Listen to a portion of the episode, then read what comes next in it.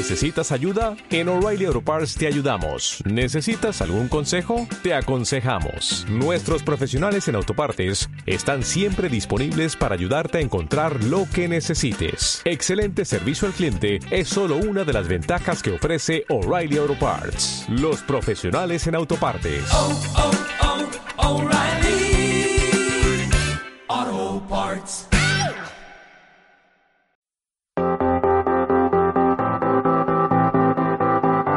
Bienvenidos al Centro Cristiano Esperanza de Valencia. Hoy prepara tu corazón y tu vida para lo que Dios quiere hablarte en este día.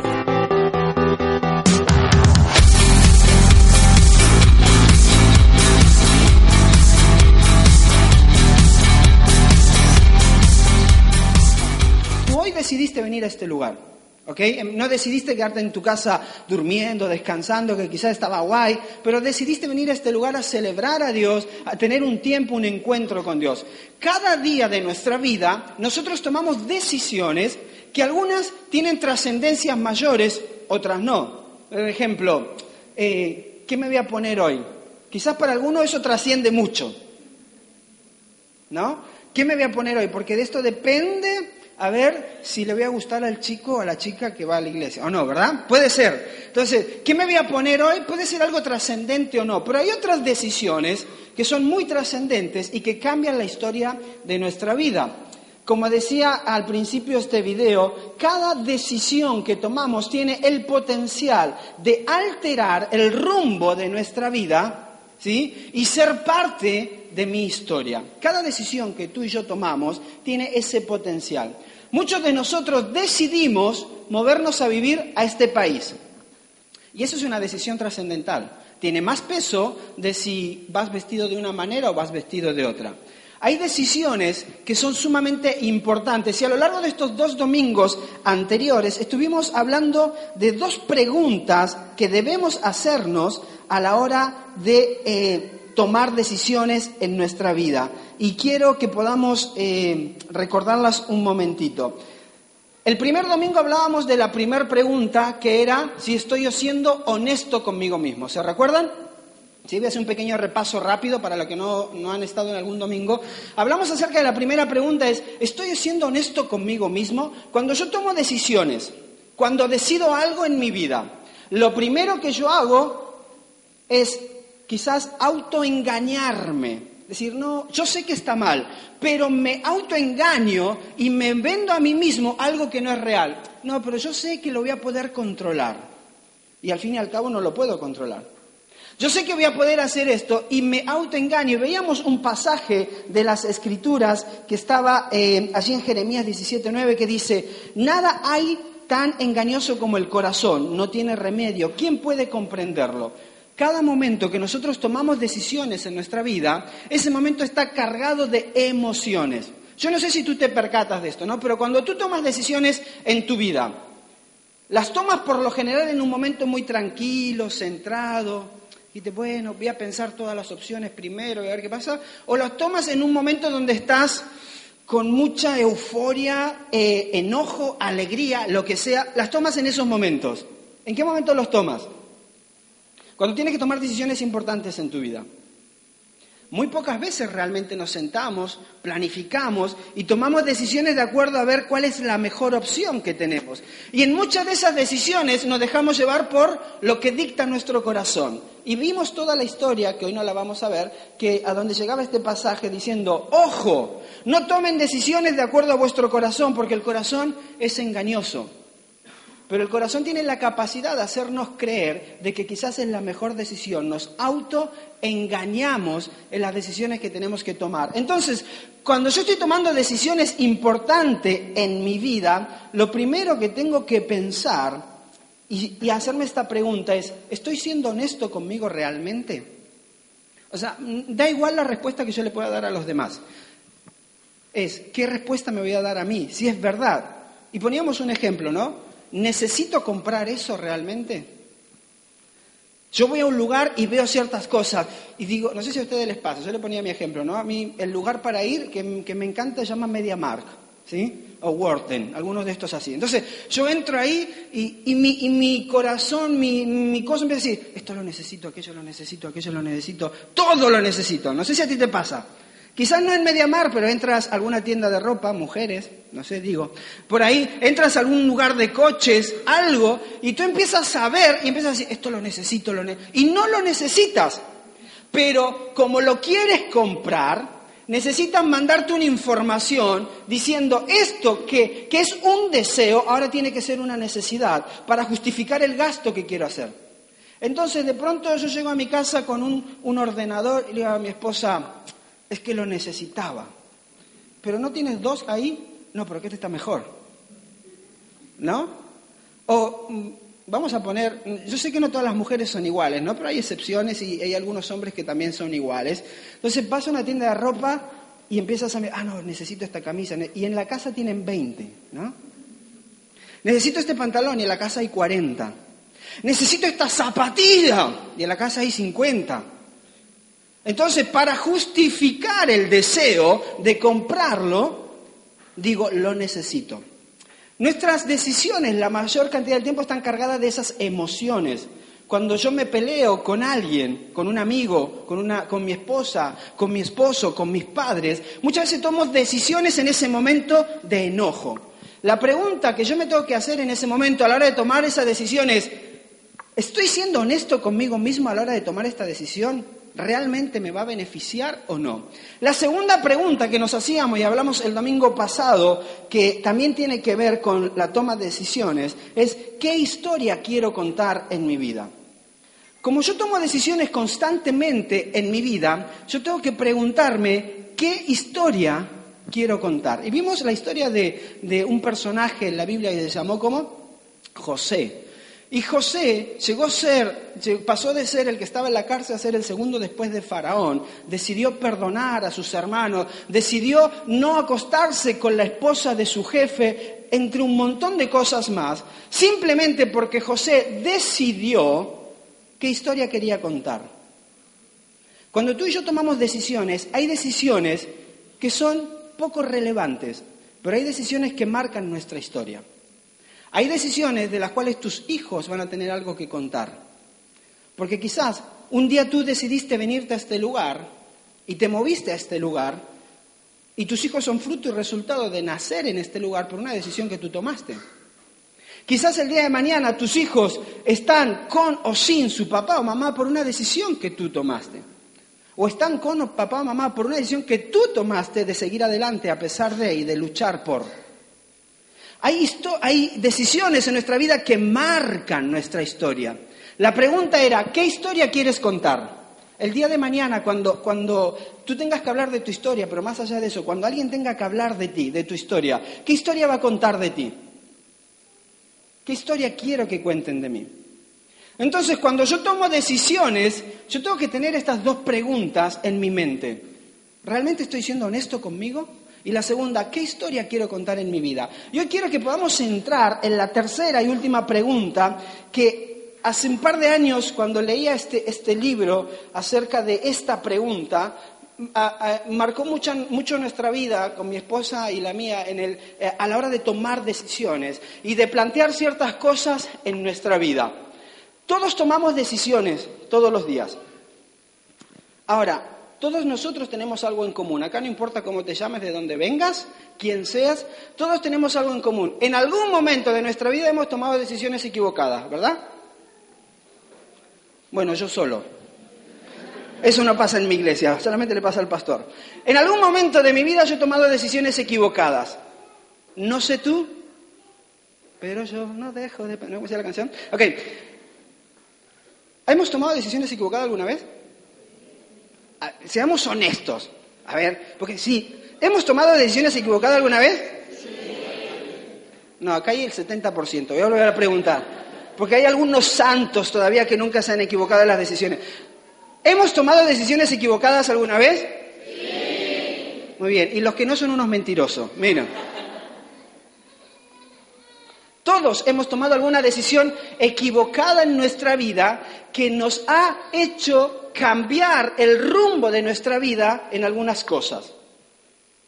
Ahora, ¿cuán fácil sería si nosotros hubiéramos aprendido quizás en ese transcurso del tiempo a tomar decisiones preguntándonos estas cosas, no dejándonos llevar por nuestras emociones, no habernos metido en una compra que no podríamos haber hecho, que después nos metió en un lío económico que no podíamos pagar, estar apretados mensualmente, en decisiones eh, conyugales o decisiones de relaciones familiares que después nos complican?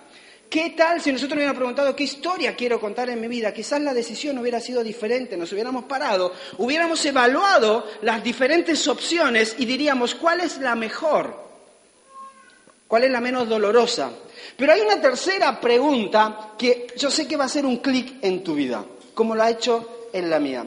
Yo sé que no todos, al menos que seamos medios masoquistas, que yo creo que acá no hay ninguno, todos queremos lo mejor para nuestra vida, ¿verdad? Ninguno dice, yo quiero lo peor para mi vida.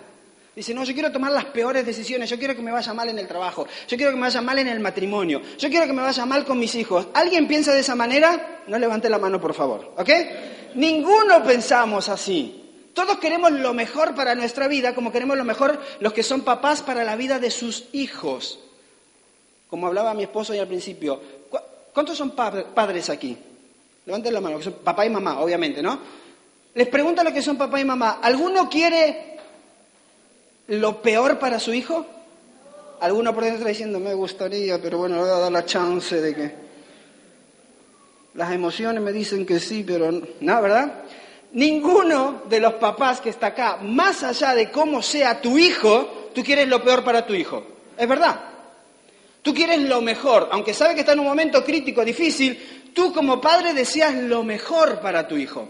Es lo que, es lo que Dios quiere para nosotros, pero muchas veces no queremos lo mejor para nosotros, pero tampoco tenemos la capacidad de evaluar nuestra vida y de proyectar nuestra vida de tal manera que las decisiones que tomemos sean las correctas. Entonces, no nos preparamos para que no nos vaya mal, por eso tenemos consecuencias. Por eso es importante saber cómo tomar decisiones correctas. Y la tercera pregunta que yo quiero plantearte en esta mañana es esta. ¿Qué es sabio que haga? Di conmigo, sabiduría. No es conocimiento. Dilo conmigo, no. Sabiduría no es conocimiento. Tú puedes tener una persona con mucho conocimiento, pero ser poco sabio. Porque el conocimiento no es igual a sabiduría. La sabiduría es cómo aplicas el conocimiento a tu vida. Lo voy a volver a repetir. Porque uno me está mirando, a ver, no entendí. Mira, que yo tengo mucha sabiduría y poco conocimiento. No, mentira. El conocimiento no es sabiduría, porque la sabiduría es cómo aplicas ese conocimiento a tu vida. Tú puedes ser una persona con mucho conocimiento y ser muy poco sabio a la hora de tomar decisiones. Puede ser una persona que sabe de todo. ¿Conociste alguna vez ese tipo de personas que tú le preguntas de un tema y sabe, le pregunta del otro y sabe, y del otro no sabe, pero se lo inventa también? O sea, ese tipo de persona tiene mucho conocimiento. Ahora, ¿dónde ves si es sabio o no? En cómo es su vida. ¿Cómo aplicas ese conocimiento? Tú puedes ser una persona que sepas un montón de la palabra de Dios, que te sepas la Biblia de principio a final, que, me puedas recitar todos los versículos bíblicos de, la, de la Biblia, que sepas de todos los temas que hay, pero si nada de eso lo aplicas a tu vida, sabes que no eres sabio. Eres una persona con conocimiento, pero no con sabiduría. Entonces, cuando yo voy a tomar una decisión, la tercera pregunta, después de preguntar si estoy siendo honesto conmigo mismo, qué historia quiero escribir, es ¿qué es sabio que haga? Y ahora vamos a ver a la luz de la palabra por qué esta pregunta es importante. Ahora, esta pregunta nos va a arrojar luz sobre ciertos temas en la Biblia que la Biblia no dice que hay que hacer o que no hay, que, no hay que hacer. Vieron que muchas veces nos preguntamos, vale, ¿y qué dice la Biblia en esto? Y tú sabes que la Biblia no tiene todas las cosas que tú decides todos los días, que, que te dice, haz esto, haz el otro, ¿verdad que no? Hay cosas en, las escrituras que nosotros no los tenemos claro. Entonces, esta pregunta a la hora de tomar decisiones nos va a arrojar luz en cómo hacerlo mejor de acuerdo a los principios de Dios.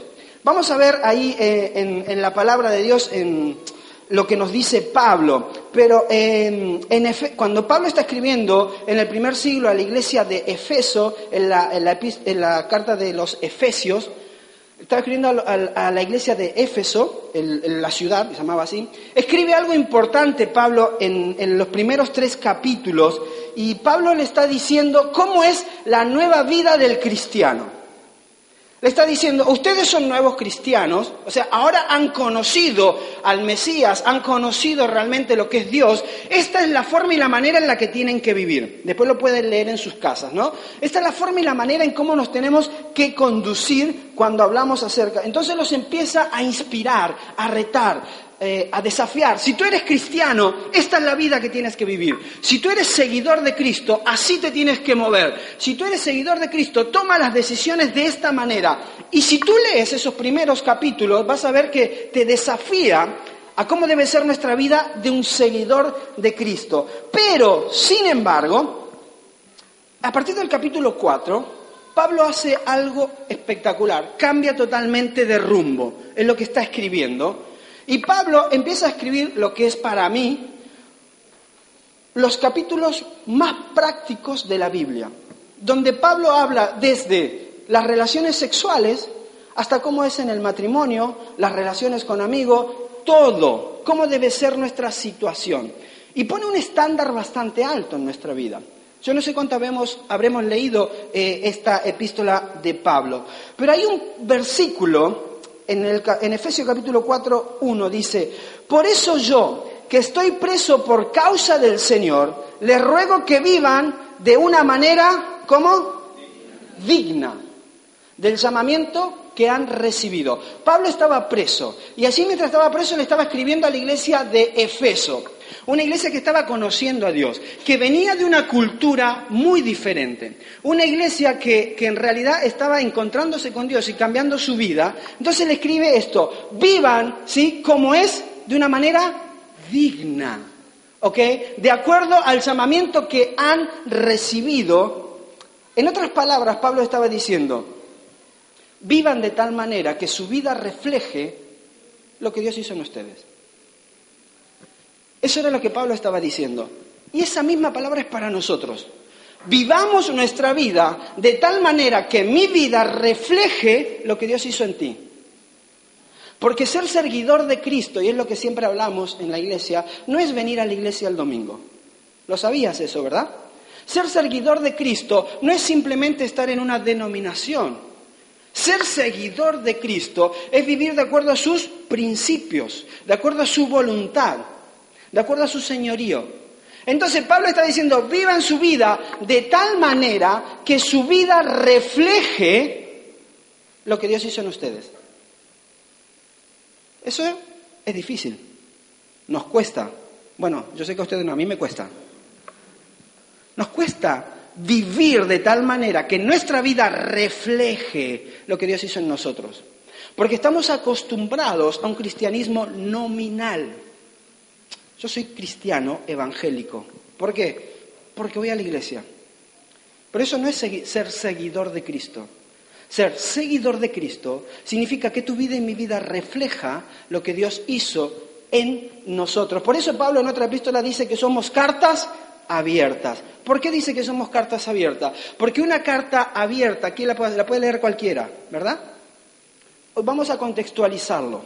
Hoy eres un WhatsApp abierto. Y cuando tú tienes un WhatsApp abierto, cualquier persona puede leer lo que tienes en tu mensaje. Pablo está diciendo, tú eres cristiano, seguidor de Cristo, tú no necesitas decir nada, no te preocupes, porque lo que tú vives refleja lo que tú crees. Entonces tú me puedes decir mucho lo que crees, pero como no lo vives, no lo puedo ver reflejado. Ahora, cuando está hablándole Pablo esto a la, iglesia de Éfeso, sigue hablando en los capítulos 4 y 5 y pone un estándar muy alto de cómo debe ser nuestra vida cristiana. Y a muchos nos costaría, si, si tú lees esos capítulos, te dices, jolín, ¿para qué? Nunca voy a llegar ahí. Jamás voy a llegar a vivir en ese estándar, quizás de vida cristiana. Es demasiado alto el estándar. Pero Pablo también hace algo importante. No solamente nos dice el qué debemos hacer, sino el cómo debemos hacerlo, sabiendo y conociendo cómo es nuestra vida. Y acá va a entrar lo que a mí me encanta, que es esta pregunta.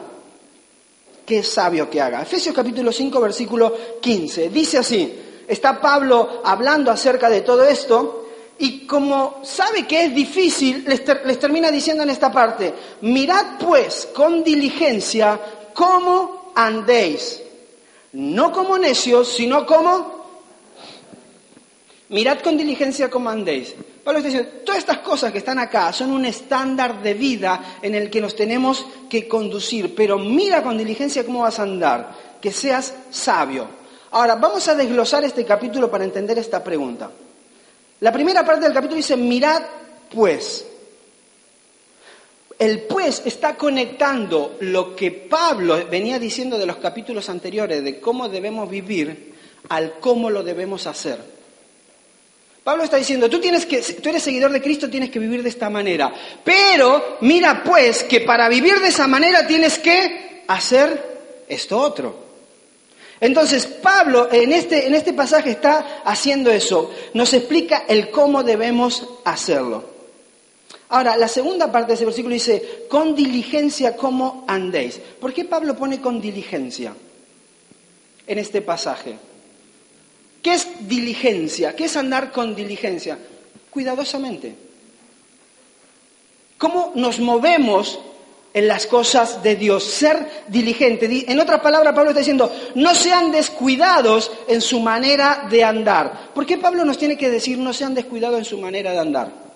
Porque a pesar que tú y yo conocemos la Biblia, conocemos de Dios, venimos a una iglesia el domingo, hemos nacido en cuna cristiana, llevamos 38 años siendo parte de, esta gente que sigue a Cristo, si nosotros no somos cuidadosos en nuestra forma de andar, es muy fácil que nos desviemos, ¿o no? Porque el conocimiento no es sabiduría. Entonces, a lo largo de los años adquirimos mucho conocimiento de la palabra de Dios, pero llega un momento en que no prestamos cuidado a cómo deben ser las decisiones que debemos tomar en nuestra vida. Entonces, sabemos cuál es el principio de Dios para nuestra vida como matrimonio, pero decidimos tomar otra opción. Sabemos cuál es el principio y los, valores de Dios para nuestra vida como familia, pero como no somos cuidadosos en las decisiones que vamos tomando, seguimos otro rumbo. Por eso Pablo está diciendo, a pesar de todo el conocimiento que vosotros tenéis, cuidado, porque al fin y al cabo todos nosotros sabemos por experiencia que es fácil tropezar, ¿o no? Pues dice la palabra, aquel que se cree firme, mire, aquel que se cree firme, mire que no caiga. Porque tú y yo no podemos creer muy firmes en los principios, la palabra de Dios, pero nuestra vida no está reflejando. Ahora, Pablo lo único que está diciendo es, sé cuidadoso, ten cuidado con las decisiones que tomas, porque aunque tengas el conocimiento, si tú no te preguntas qué es sabio que hagas en tu vida, vas a tomar malas decisiones y vas a ir por el camino equivocado. Porque no se trata de conocimiento, se trata de cómo aplicas eso a tu vida. Amén. ¿Están conmigo o no? Pues los veo medio dormidos hoy. No sé si apagaron el aire o no, están los aires prendidos. Pablo sigue escribiendo y pone aquí cuál es la norma, la vara, para medir nuestras decisiones. Nuestras decisiones en la vida personal, en la vida profesional, en nuestra vida familiar, en las relaciones con otras personas, pone una vara de medir para decir cómo van a medir su vida, ¿ok? Pablo descubre el criterio por el cual debemos medir y juzgar cada una de nuestras decisiones. Y es esta, lo que termina diciendo en el versículo, no como necios, sino como sabios.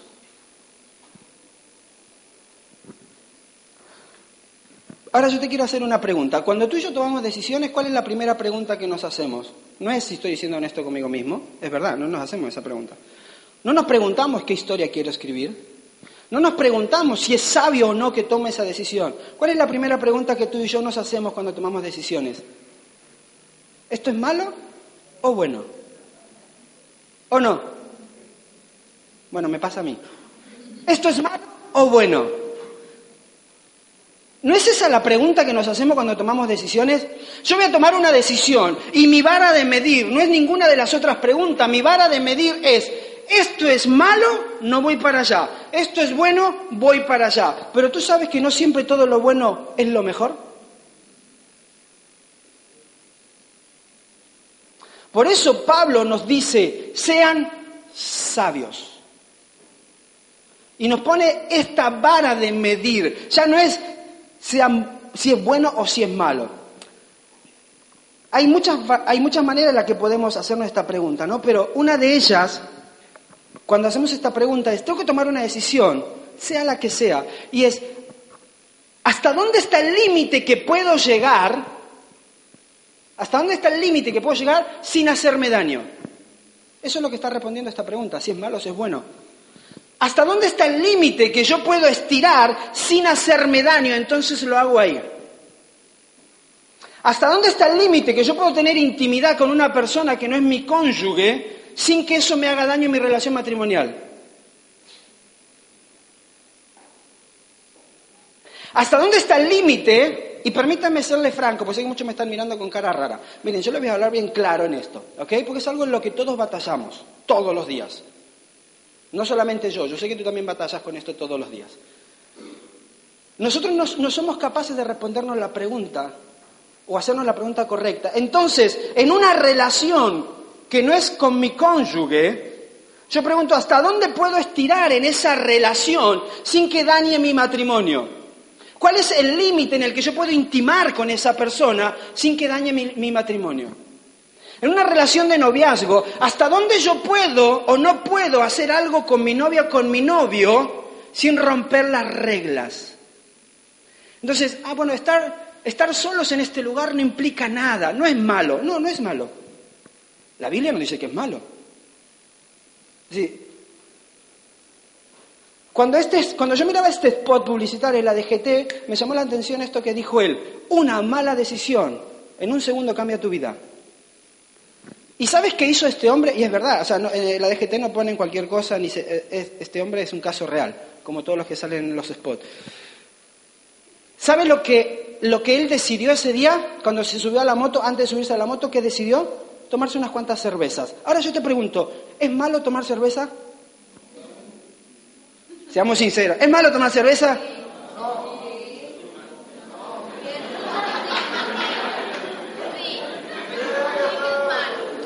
Ah, ok. Vale. Ahora tengo su atención.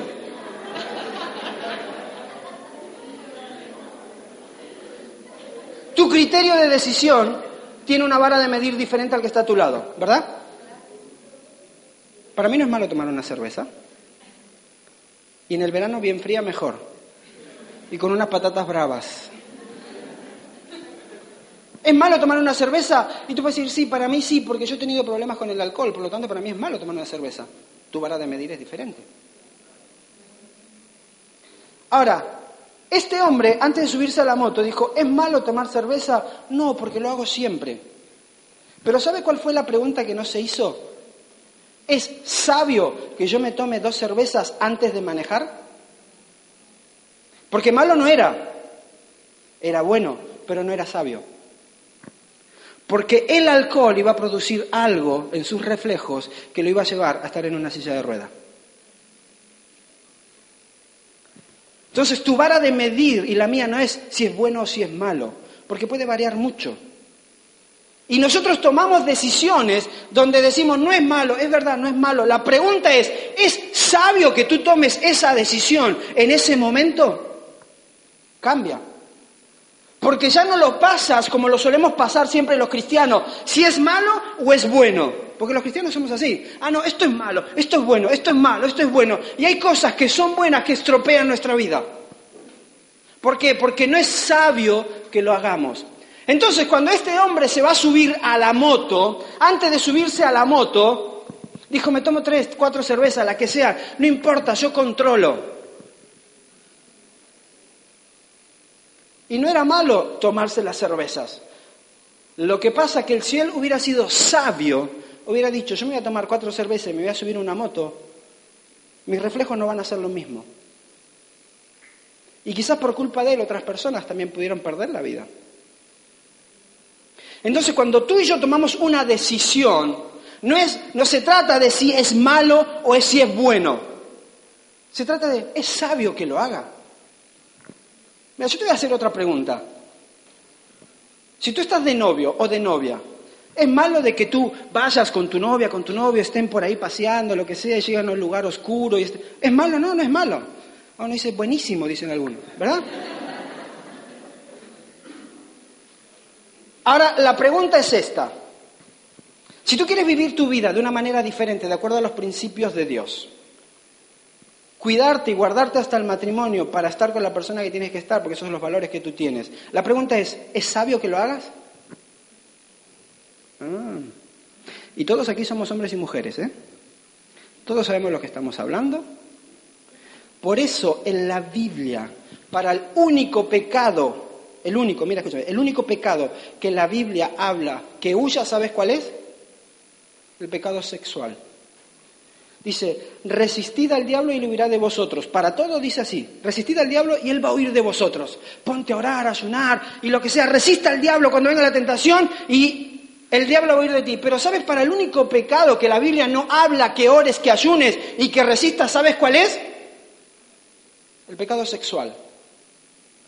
Porque Dios sabe cómo nos creó y sabe cuál es nuestra debilidad. Por eso no se trata si es bueno o si es malo. La pregunta es, ¿es sabio que yo lo haga de acuerdo a la historia que quiero escribir? ¿Sí me siguen? Porque a veces como que me voy y no sé si me están siguiendo. Sí me están siguiendo, ¿no? La pregunta no se trata de si es bueno o si es malo. Cuando yo me hago esta pregunta, si es bueno o si es malo, es ¿hasta dónde me puedo acercar al pecado realmente sin pecar? ¿Hasta dónde? ¿Cuál es la línea que yo puedo ir aquí y, y caminar sin caerme? Y tú sabes que en algún momento, si tú caminas en esta línea, te vas a caer. Yo sé que me voy a caer. Por eso yo tengo que ser cuidadoso. Por eso Pablo nos decía, andad con diligencia, no siendo necios. Y sabes lo que es ser necio, ¿no? En otras palabras, ¿sabes lo que es, no? No seas tonto. No seamos tontos en nuestra manera de pensar. No te creas demasiado fuerte y demasiado grande como para decir, a mí no me va a pasar, porque yo sé la relación que tengo con Dios.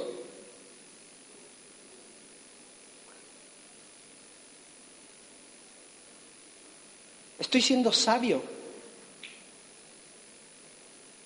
Cuando tú te empiezas a hacer esta pregunta, tu clic cambia. Y yo sé que a partir de ahora hay ciertas cosas de las que tú no eras responsable porque no sabías, pero a partir de ahora las sabes. Entonces ya la pregunta no es si es bueno o si es malo. no te vas a preguntar hasta dónde puede llegar el límite de velocidad sin que la policía me coja. ¿Hasta dónde puedo hacer fraude sin que la, la policía me coja? ¿Hasta dónde puedo hacer tales cosas si esto no es tan malo? Esto parece bueno. Pablo y Dios a través de su palabra nos está enseñando acerca de esto. En otras palabras, lo que está diciendo con este pasaje es, ¿cuán falto de ética, inmoral, insensible puedo ser sin sufrir los resultados de mis decisiones?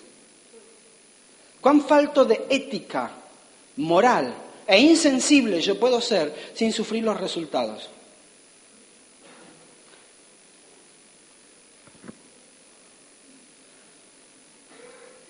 Si yo soy hombre, estoy casado y, e invierto mi tiempo en otra persona que no es mi esposa, por X situación, por el trabajo, por lo que sea, yo puedo decir, no es malo, no es malo lo que estoy haciendo, simplemente me estoy tomando un café con ella, me estoy whatsappeando de vez en cuando, simplemente estoy haciendo esto, no es malo. Y quizás no es malo, la pregunta es, ¿es sabio, Néstor, que lo hagas? Ahora pon tu nombre ahí. ¿Es sabio que tú lo hagas? Quizás no. Porque tú sabes que la línea es muy delgada.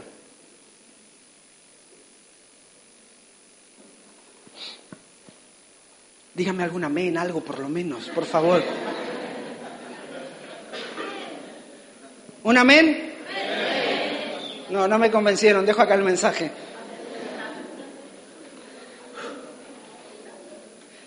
Mira, yo sé que lo que te estoy diciendo es fuerte y es confrontativo para mí primero, antes que para ti. Primero me confronta a mí y después te confronta a ti. Pero ese es el Evangelio. El Evangelio de Dios es un Evangelio práctico, es un Evangelio que se aplica a tu vida y que se refleja día a día en tu manera de vivir. Lo demás es simplemente teoría, conocimiento que no te sirve para nada si no lo aplicas en tu vida. Por eso me gusta ser claro cuando hablo. ¿Por qué? Porque si no nos pasamos años sentados en una silla de una iglesia adquiriendo, adquiriendo conocimiento, conocimiento, y nuestra vida jamás refleja lo que es ser un seguidor de Cristo. Y tomamos las decisiones equivocadas porque nos creemos demasiado firmes en el lugar donde estamos. Y cuando estamos tomando decisiones que las tomamos todos los días, jamás nos hacemos estas preguntas. Lo primero que nos preguntamos es, ¿es bueno o es malo? Porque quizás el mudarte a un lugar por un trabajo no es malo, pero quizás no es sabio en el momento que lo quieres hacer. ¿Me explico? Porque quizás el coger algo en el momento no es malo, pero no es sabio en el momento que lo quieres hacer. Entonces esto cambia nuestro concepto, nuestra manera de ver cómo tomamos las decisiones. Al fin y al cabo, cuando preguntamos si es malo que haga esto o no, después nos terminamos preguntando, haciéndonos la otra pregunta, ¿cómo me metí en este lío? ¿Cómo me metí en este lío? ¿No te pasó alguna vez? Te preguntaste si era bueno o malo y después terminas diciéndote, ¿cómo llegué a este lío? Y porque no era malo. Lo que pasa es que no era sabio que lo tomaras en ese momento. No era sabio que te fueras tanto tiempo de tu casa dejando a tus hijos solos. No era sabio que te fueras tanto tiempo de tu casa dejando a tu esposa o tu esposa solo.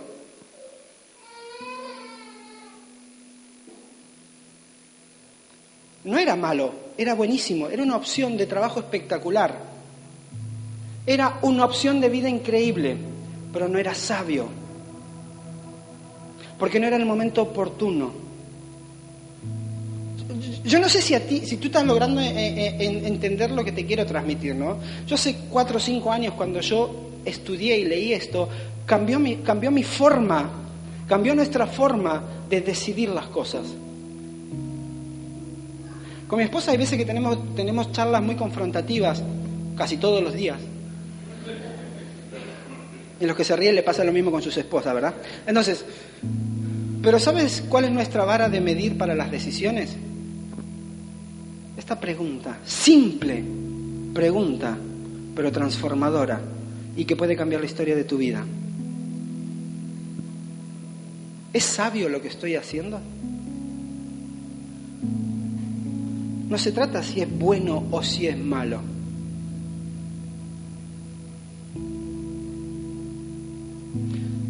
¿Cuántas decisiones erróneas, equivocadas, nos hubiéramos evitado si tú y yo nos hubiéramos hecho esta pregunta, verdad? Necesito ese coche. Y la verdad es que sí, quizás lo necesitan, no es malo que lo compres. La pregunta es, ¿es sabio que lo compres en este momento puntual de tu vida, donde tu salario, tu sueldo no te alcanza para cubrir las necesidades básicas de tu casa? Cambia, ¿no?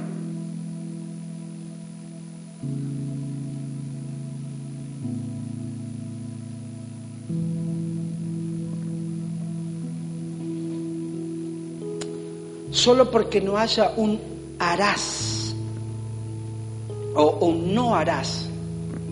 Solo porque tú no te encuentres en un, no debes hacer, no significa que lo debes hacer.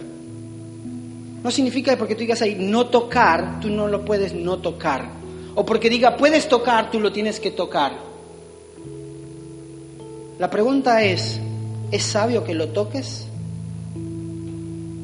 ¿Es sabio que lleves tu relación de noviazgo de la manera en que la llevas? No estoy diciendo que es malo. La pregunta es si es sabio que la lleve de esa manera.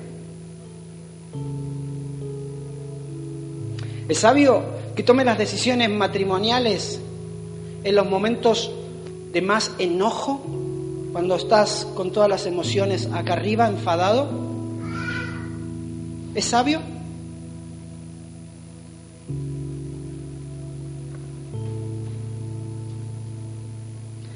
Muchas veces hay cosas que permite la moral y la cultura, pero que no son lo mejor para nosotros.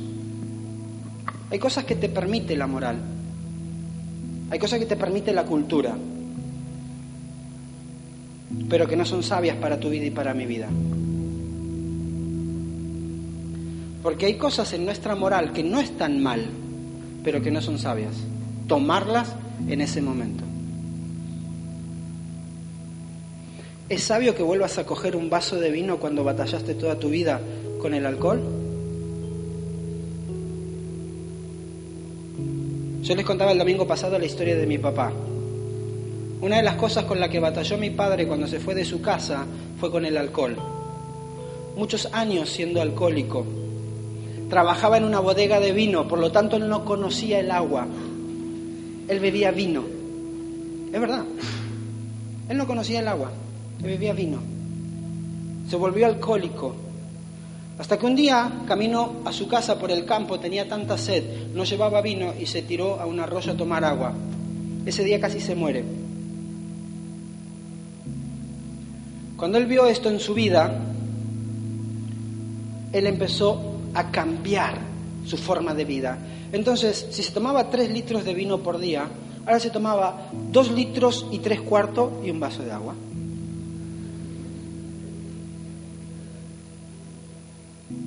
Al siguiente mes, dos litros de vino y uno de agua.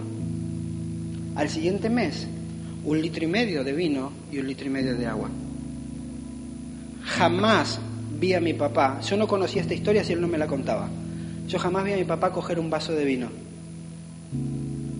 Porque en el momento que él decidió tener una vida diferente, dijo, ¿es bueno tomar un vaso de vino? Y acá cuánto podemos decir que sí. ¿Es bueno tomarse un vaso de vino? ¿Es malo tomarse un vaso de vino? Y entramos a discutir en cosas tontas, como no, que la Biblia... Mira, yo te voy a decir que para mí es bueno tomarme un vaso de vino cuando como. Para ti puede ser malo. La pregunta es, en el momento en el que estás, ¿es sabio que lo hagas? ¿Es sabia la decisión que estás tomando en el momento en el que estás? Esa es la diferencia. Cuando tú logras hacerte esta pregunta en tu vida. Y tú dices, ya no se trata de si es malo o si es bueno, se trata de si esto es sabio para mi vida. El cómo tú te comportas con la persona que está a tu lado, que no es tu esposo o tu esposa. El cómo tú te comportas con tu novio o con tu novia.